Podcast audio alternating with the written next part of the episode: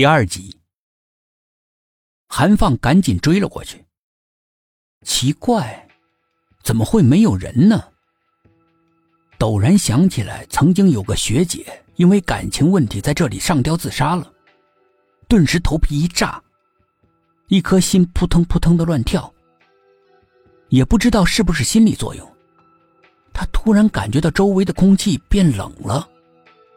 正犹豫着要不要出去，忽然他的左肩被什么轻轻的一点，瞬间消失了。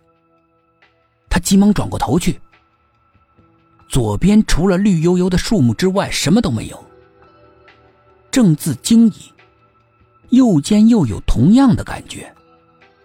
他仿佛被电击中了一样，全身僵硬的像门板一样，缓缓的、缓缓的转过身。还是什么都没有，顿时觉得血冲脑门，几乎连站都站不稳了。他慢慢的将头转正，突然看见一张被头发遮住的人头出现在他面前，离他的眼睛不过一寸的距离。他的脑海里马上出现电视里面索命女鬼的样子，惊得怪叫一声，身子往后一仰，跌坐在地上。手脚并用的往后逃，后面传来了一阵咯咯咯的银铃般的笑声。韩放，个胆小鬼！韩放听出声音，回过头去，全明白了。只见明子晴正在把披在脸前的头发往后拨，心里暗骂自己太不闷了，颓丧的低下头来，想着如何挽回颜面。明子晴已经走到他眼前，蹲在他身边。哎，我刚才只是一拍你的肩膀，赶快蹲在你脚边。你好笨哦，你只知道看四周，就不知道看脚下呀，还吓成这个鬼样子。韩放无可奈何的站了起来，有些嫌丢脸，他不敢看明子晴带着嘲笑的双眸。韩放故作镇定的说：“不要太得意啊，我刚才只是配合你的把戏演完而已。”真的吗？明子晴调皮的把脸凑了过来，几乎要挨着他的脸了，一双眼睛笑盈盈的，分明是在说：“骗谁呢？当我傻呀？”韩放更加尴尬的要死。正好这个时候，传来了圆圆啊的一声惨叫。韩放就像溺水的人抓住稻草一样，说了声“我去看看”，就像离弦的箭一样，逃离了这个让他颜面尽失的是非之地。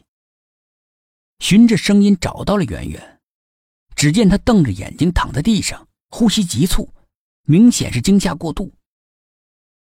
韩放本来想把他扶起来，但是转念一想。这个死丫头会不会也像明子晴一样恶作剧整他呀？他连忙住了手，眼珠一转，非常惊骇的指着前面，声音发颤的对圆圆说：“你你你你看那边。”圆圆不敢顺着他的手指方向看，瞪大了惊恐的双眼，定定的看着他，因为太害怕了。连声音都带着浓浓的哭腔。你你都看见什么了？前面那棵树下有吊死的女人。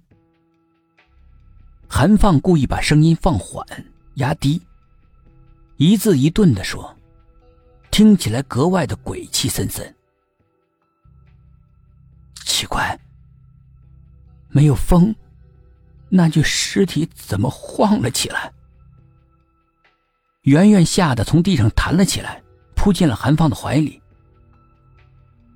刚才也看见了，我怕。韩放的脸上荡起一个得意的笑容来，伸手抱住了圆圆。突然，他脸上的笑僵住了，双眼骤然瞪大，惊恐的盯着前方。他看见一具白衣女子的尸体正吊在一棵树下，树林里没有一丝的风，那具尸体却在左右摇晃。不，一定是明子晴在捣鬼。韩放轻轻的推开圆圆，按住狂跳的心，一步一步走向那个吊着的白色人影。走到跟前，看见一袭白色雪纺裙，不由得长长的松了口气，拍拍那个女子的背：“嗨嗨嗨，晴晴，别装了啊！”那个女子就这么在半空中悬着，居然慢慢的转过身来。